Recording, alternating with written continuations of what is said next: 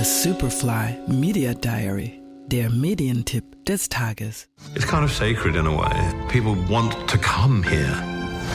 They want the sound of Abbey Road. So many massive records were made here.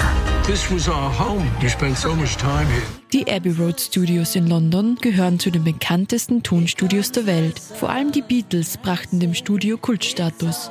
Später wurde unter anderem die Filmmusik zu Star Wars dort aufgenommen. From classical to pop, artists are inspired to push creative boundaries within these walls. The smell of Abbey Road actually the smell of fear. A huge part of my record collection was made in this room.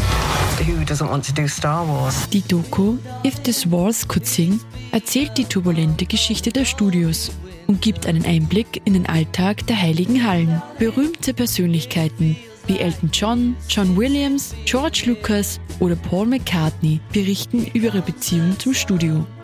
Regie führt Mary McCartney, die als Tochter eines Beatles noch einmal eine ganz neue und spannende Sichtweise einfließen lässt. If This Walls Could Sing auf Disney Plus. The Superfly Media Diary.